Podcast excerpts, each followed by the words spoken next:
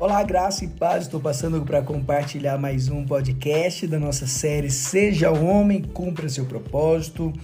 Hoje eu quero compartilhar um novo episódio, um novo capítulo e o tema de hoje é Mente de Governo. Você certamente será ricamente abençoado com este podcast. Então, preste muita atenção, você, homem do reino que está ouvindo esse podcast. Quando falamos em governo, não falamos com meninos, mas com homens. Contudo, entendemos também que toda palavra sobre governo é uma oportunidade para que meninos sejam transformados em homens. Pois se tornar homem e ter uma mente de governo é um processo. Tornar-se um homem é um processo que envolve decisões, escolhas, renúncias e responsabilidade. Podemos até ficar idosos sem nos tornar homens de verdade, sem ser homens responsáveis com a mentalidade de governo. Existe um homem na Bíblia que se destacou por sua grande habilidade ao governar, mas nem sempre foi um governante. estou falando de José. O livro de Gênesis destaca a história de José. Deus não quer apenas nos levantar para ocuparmos posição de liderança quer que tenhamos também mente e postura de líderes. Às vezes, o homem casa, tem dois filhos, dois ou três filhos, mas continua com a mentalidade de menino, pensando com o egoísmo característico da infância, querendo ter seus momentos sozinhos, dias reservados para si mesmo, gastando tempo jogando videogame, sem compreender que seus compromissos agora são outros, que a mentalidade precisa ser diferente. Preste muita atenção, Deus chamou você para governar, mas é necessário que você tenha mente de governo. Em Gênesis 41, do versículo 14 ao 16, diz assim: O faraó mandou chamar José, que foi trazido depressa do calabouço. Depois de se barbear e trocar de roupa, apresentou-se ao faraó. O faraó disse a José: Tive um sonho que ninguém consegue interpretar. Mas ouvi falar que você, ao ouvir um sonho, é capaz de interpretá-lo. Respondeu-lhe José: Isso não depende de mim, mas Deus dará ao Faraó uma resposta favorável. Preste muita atenção nesse pequeno relato aqui da história de José. A primeira lição que aprendemos é que Faraó mandou chamar José. Ele, ele foi chamado, ele não se ofereceu. Um homem com mente de governo sabe quem é, não precisa mostrar que é, conhece o seu valor, não se oferece, não se expõe antes do tempo, espera ser chamado. Precisamos aprender que uma mente de governo não se oferece, pois quem se oferece perde o valor. Não sabe quem é. Devemos ser disponíveis e não oferecidos. O fazer a barba e trocar de roupa nos fala sobre a importância de nos postarmos, de nos portarmos adequadamente, sobre discernirmos a postura devida nos diversos ambientes em que estamos. O livro de Provérbios fala sobre a importância de nos apresentarmos apropriadamente quando estamos diante de uma autoridade. Por isso é sabedoria. Uma mente de governo sabe se portar se sabe respeitar a autoridade, não é arrogante ou prepotente. Muitos militares que conhecemos relatam mudar sua abordagem branda e educada diante da rispidez daquele que é abordado.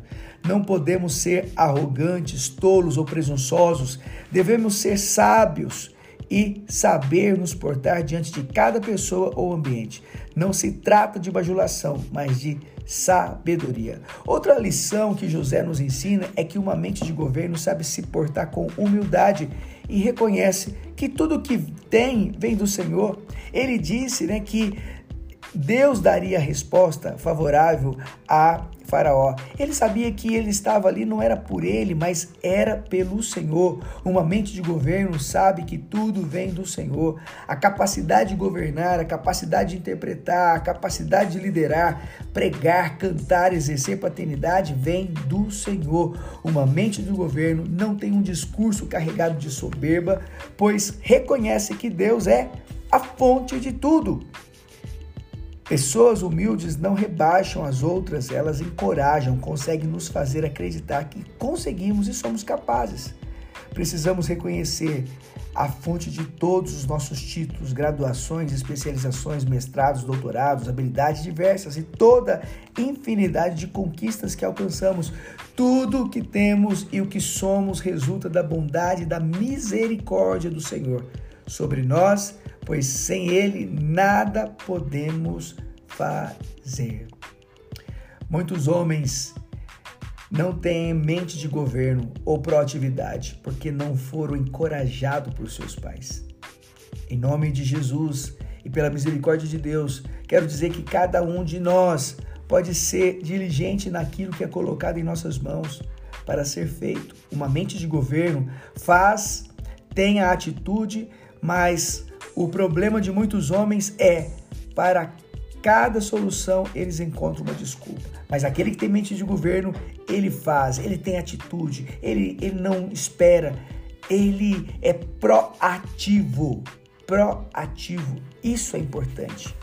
Uma mente de governo, uma mentalidade de governo nos ajuda a receber a honra de quem nos oferece honra, sem nos importarmos com quem nos trata com desonra. A honra e a desonra perdem a importância quando o nosso fazer ou viver é para agradar a Deus. Todo pai tem o poder de não se, se ofender, por mais que os filhos façam coisas erradas, digam coisas ásperas, pais estão sempre dispostos a amar e receber o filho de volta.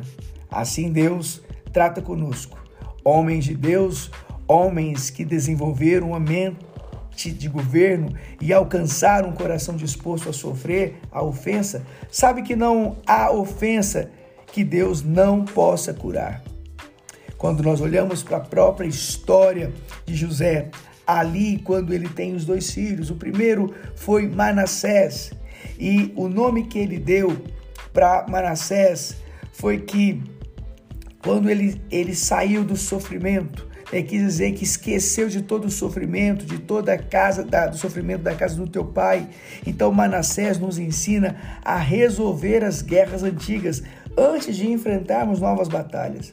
Uma mente de governo resolve as coisas antes de prosseguir para aquilo que está diante de si é importante. Não podemos entrar em novas guerras enquanto as guerras antigas não estiverem resolvidas. Por isso, arrume a sua casa, assim como o rei Ezequias foi instruído, arrume a sua casa. Somente depois de ter os seus sentimentos do passado resolvido, José teve o segundo filho, que recebeu o nome de Efraim, cujo significado era Deus me fez prosperar na terra onde tenho sofrido. Agora escute isso.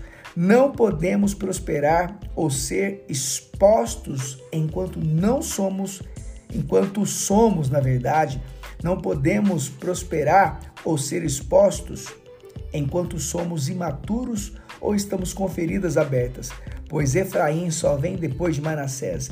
Muitos homens não prosperam, isso guarde isso. Muitos homens não prosperam porque Manassés ainda não nasceu. E isso atrasa o nascimento de Efraim. Não prosperam porque ainda possuem muitas questões não resolvidas, e enquanto as feridas e o passado não forem resolvidos, não podem prosperar. Muitos não prosperam não por falta de capacidade, mas porque Deus impede que isso aconteça, pois sabe que podem se perder por não estarem aptos ao crescimento. O único segredo para o crescimento é deixar Manassés, o passado, nascer primeiro é ir para o secreto e lançar todos os títulos, habilidades, frustrações e aptidões aos pés do Senhor. Quando Manassés nascer, quando o passado estiver resolvido, a cura vem e Efraim pode nascer. Outros filhos podem ser gerados e podem prosperar. A prosperidade, a prosperidade só pode chegar depois que a cura nascer. Quando o tempo de prosperar é chegado, porém, não podemos pensar que isso era para nos exaltar, e sim para servirmos com humanidade. Uma mente de governo nos faz homens perdoadores, diligentes, focados, que não perdem tempo com ressentimentos e distrações, que lavam os pratos e prosseguem para uma vida para uma nova fase. Uma mente de governo não se oferece, espere ser chamada. Sabe, sabe portar-se diante de uma autoridade, sabe portar-se humildemente, reconhece de onde vem tudo, de onde vem tudo que tem. Uma mente de governo não procrastina, tem atitude, respeita o princípio de autoridade, que não é fruto da velhice ou idade, mas do temor do Senhor. Abre o coração para nascer a cura primeiro e depois vem a prosperidade. Uma mente de governo tem celeiros cheios para os dias de escassez. Que essa palavra tenha edificado a sua vida de uma forma poderosa e sobrenatural.